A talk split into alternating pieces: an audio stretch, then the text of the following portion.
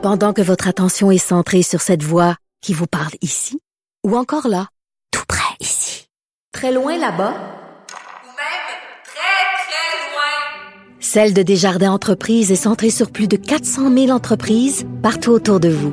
Depuis plus de 120 ans, nos équipes dédiées accompagnent les entrepreneurs d'ici à chaque étape pour qu'ils puissent rester centrés sur ce qui compte, la croissance de leur entreprise. La Banque Q est reconnue pour faire valoir vos avoirs sans vous les prendre. Mais quand vous pensez à votre premier compte bancaire, tu sais, dans le temps à l'école, vous faisiez vos dépôts avec vos scènes dans la petite enveloppe. Hmm, C'était bien beau. Mais avec le temps, ce vieux compte-là vous a coûté des milliers de dollars en frais, puis vous ne faites pas une scène d'intérêt. Avec la Banque Q, vous obtenez des intérêts élevés et aucun frais sur vos services bancaires courants. Autrement dit, ça fait pas mal plus de scènes dans votre enveloppe, ça. Banque Q, faites valoir vos avoirs. Visitez banqueq.ca pour en savoir plus. Cube Radio. Le récit qui suit n'est pas la mise en scène fictive d'une théorie. Malheureusement, ces événements se sont bel et bien déroulés.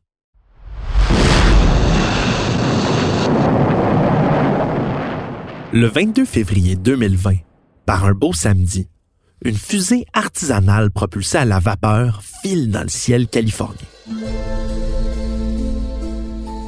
À son bord, Michael Hughes, un cascadeur de 64 ans, s'envole pour ce qui sera son dernier voyage.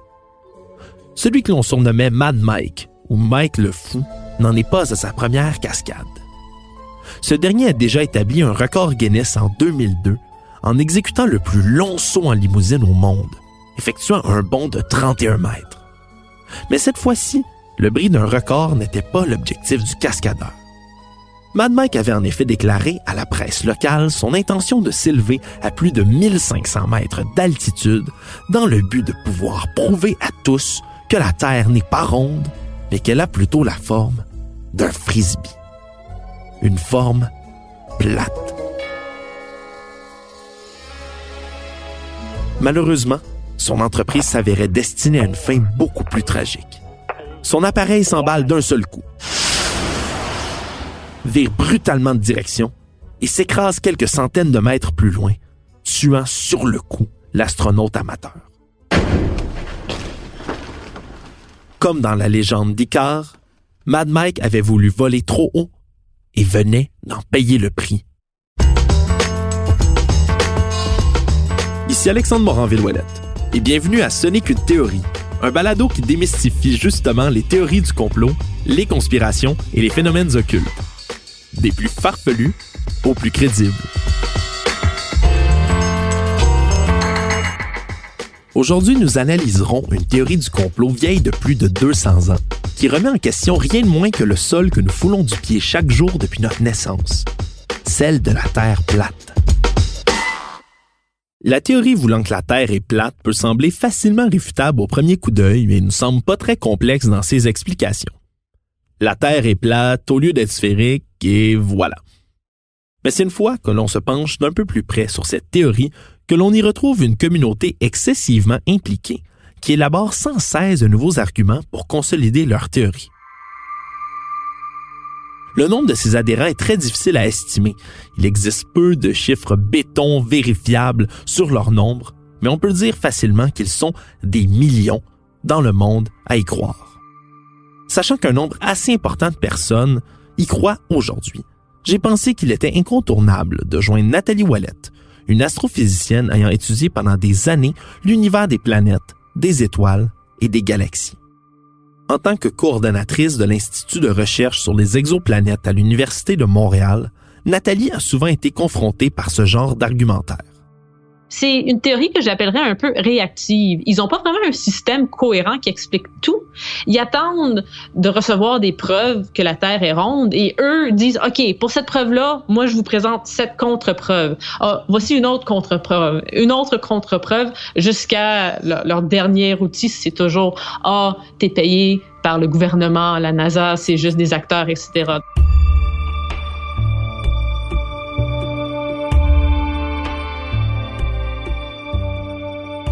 L'idée que les hommes ont, d'abord et pendant longtemps, imaginé la Terre comme un objet plat est largement répandue. Par exemple, on raconte que Christophe Colomb était déterminé à prouver que la Terre était une sphère pendant que tout le monde démentissait ses propos et qu'il serait parti vers les Indes en voulant prouver en partie à tous ses détracteurs qu'ils avaient tort. Pourtant, c'est bien loin d'être vrai. Presque tout le monde à l'époque, en 1492, croyait au contraire que de faire le tour du monde en revenant de l'autre côté était une possibilité bien réelle, mais que c'était bien trop dangereux à entreprendre. On raconte aussi que Galilée, un important astronome et physicien italien du 16e siècle, aurait découvert que notre planète est sphérique et qu'il aurait été condamné par l'Inquisition de l'Église à cause de cette découverte. La vérité plutôt qu'il s'est retrouvé en prison parce que notre cher Galilée défendait une idée que la Terre n'était pas au centre de l'univers. Une vérité que ses comparses religieux n'ont pas appréciée. Bien avant cela, on sait que les Égyptiens avaient des connaissances empiriques plutôt solides en géométrie et en astronomie, qui laissent penser qu'ils ont très bien pu considérer la Terre comme ronde. Puis, dans la Grèce antique, les philosophes Pythagore, Platon et Aristote se sont à leur tour penchés sur la question, évoquant une Terre ronde. Suivant leurs traces, l'astronome et mathématicien grec Ératosthène réussira finalement à calculer scientifiquement la circonférence de notre planète en 230 avant Jésus-Christ. Le tout avec les moyens du bord de l'époque. S'il est donc possible de démontrer depuis plus de 2000 ans que notre planète est sphérique, à quel moment l'idée d'une Terre plate est-elle apparue dans le débat public contemporain? Dans les faits, nous devons la version moderne de la théorie à un inventeur et auteur londonien du 19e siècle, un dénommé Samuel Robotham.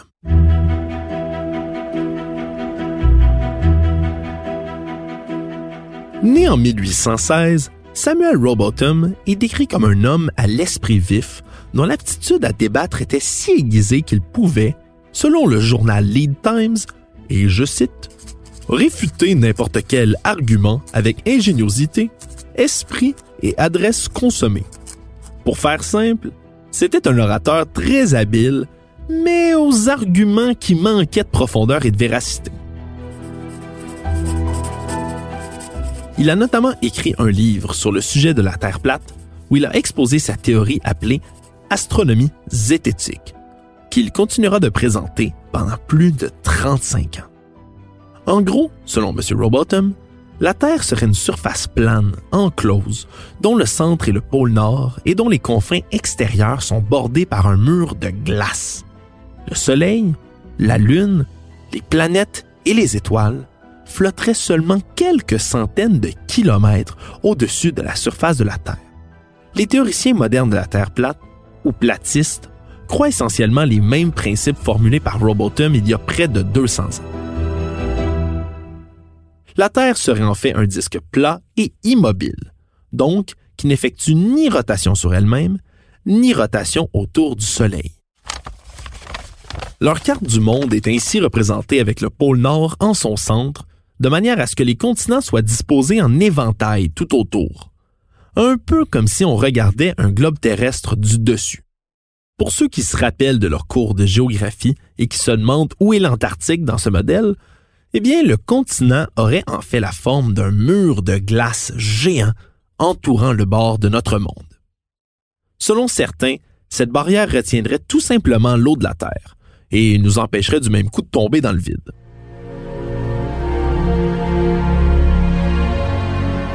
Mais d'autres avancent que ce mur digne de Game of Thrones pourrait nous masquer la présence d'autres continents secrets et même de populations cousines à la nôtre on s'imagine bien que l'astrophysicienne Nathalie Wallet a quelques arguments de son côté.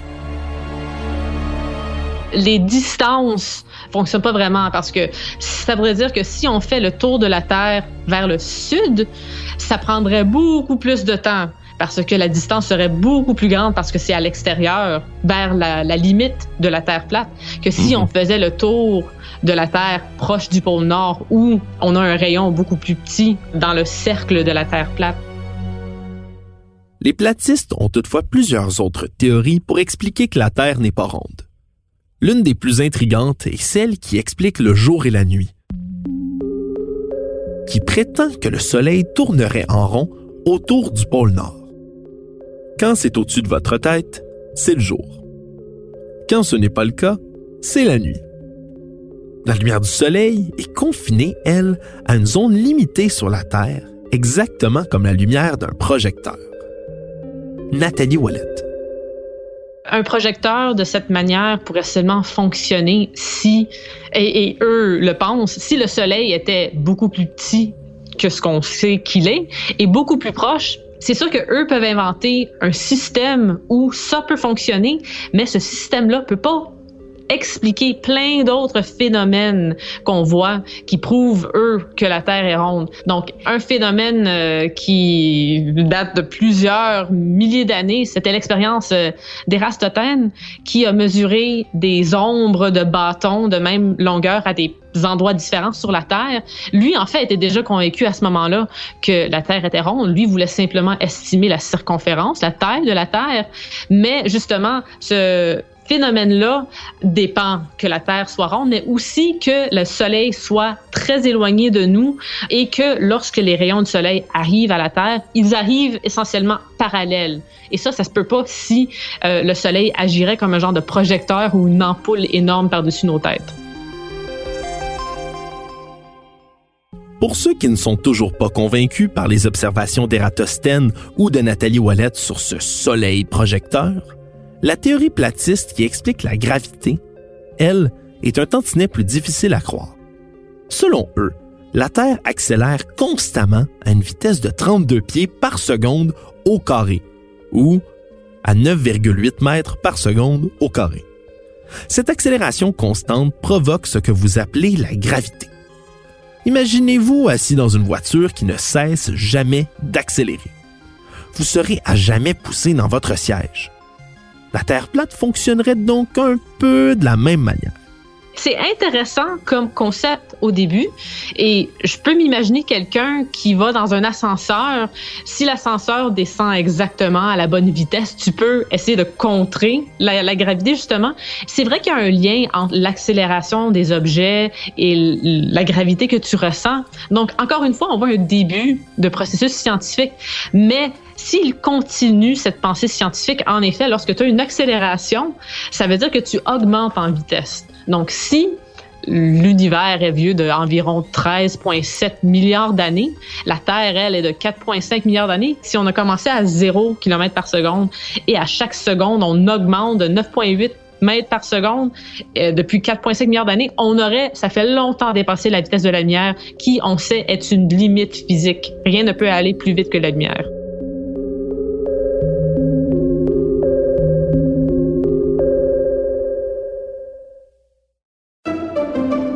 Pendant que votre attention est centrée sur cette voix qui vous parle ici, ou encore là, tout près ici, très loin là-bas, Ou même très, très loin. Celle de Desjardins Entreprises est centrée sur plus de 400 000 entreprises partout autour de vous. Depuis plus de 120 ans, nos équipes dédiées accompagnent les entrepreneurs d'ici à chaque étape pour qu'ils puissent rester centrés sur ce qui compte, la croissance de leur entreprise. La Banque Q est reconnue pour faire valoir vos avoirs sans vous les prendre.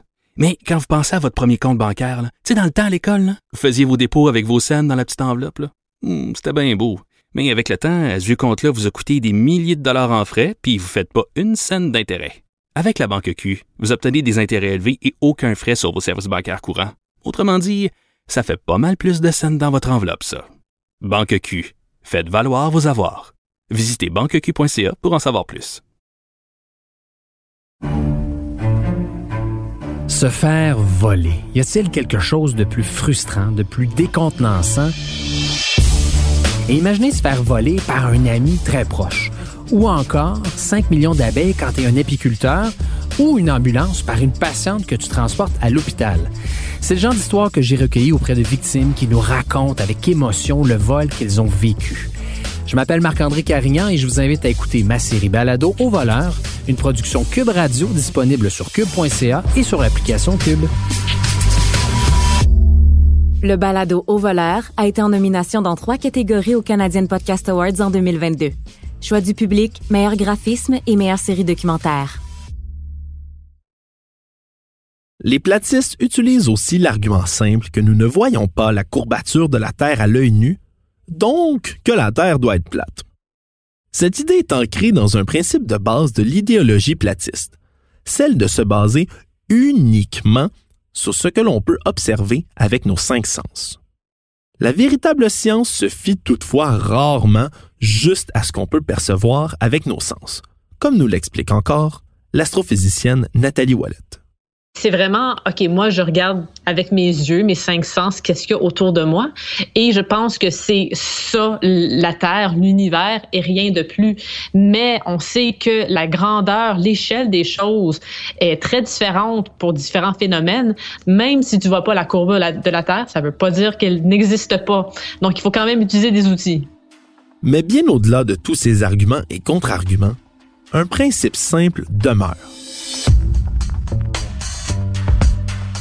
quelque chose d'aussi massif qu'une planète ne pourrait tout simplement pas avoir une forme plate à un moment donné, lorsque tu as assez de matière dans un objet, comme une planète, la gravité devient tellement grande, en fait, qu'elle est capable de vaincre quelque chose qu'on appelle l'équilibre hydrostatique.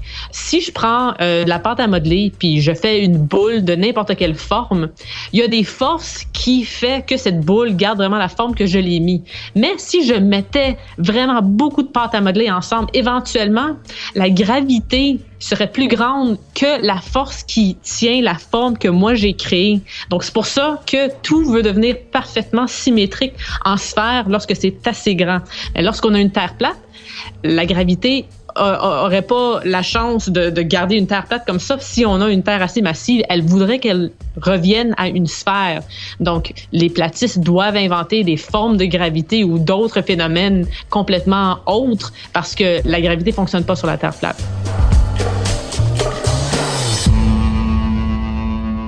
Les plus logiques d'entre vous me diront que nous n'avons pas vraiment besoin d'autant de théories et preuves scientifiques. Après tout, nous avons tous déjà vu des photos prises de l'espace de notre belle planète bleue. Cependant, cette idée ne ferait pas partie du regroupement des théories du complot sans la partie complot de la théorie. Dans ce cas-ci, il s'agit de l'idée que les agences spatiales seraient de connivence avec certains gouvernements pour nous cacher la véritable forme de notre planète.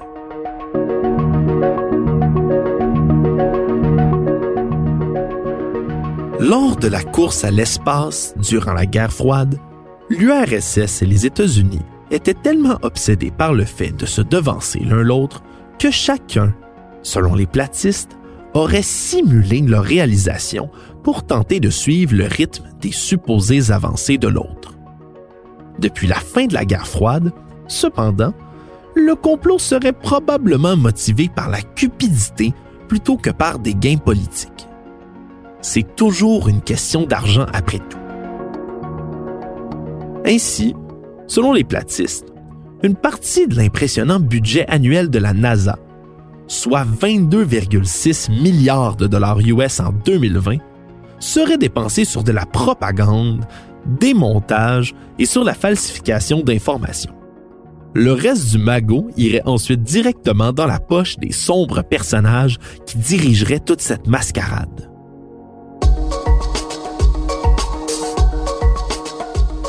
Plus étrange encore, les platistes membres de la Flat Earth Society, qui regroupe un très grand nombre de ces derniers, disent ne pas être certains que les agences spatiales soient conscientes que la Terre est plate, ni qu'elles couvrent activement ce fait.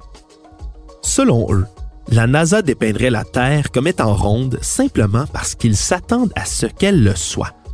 Justement parce que l'agence ne serait jamais véritablement allée dans l'espace.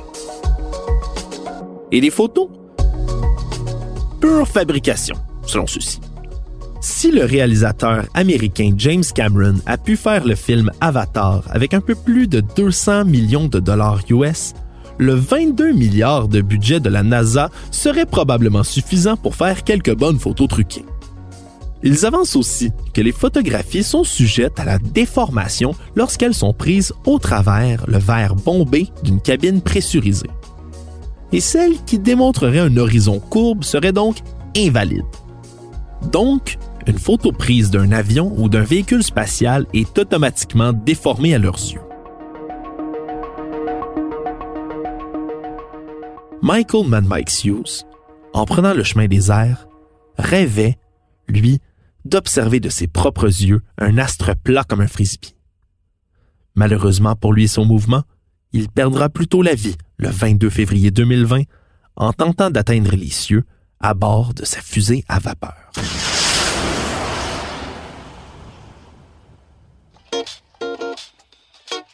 Pour notre part, il est facile de retrouver les sources de nos informations, justement pour en vérifier la crédibilité. Mais tout d'abord, un gros merci à Nathalie Ouellette pour ses interventions plus que pertinentes.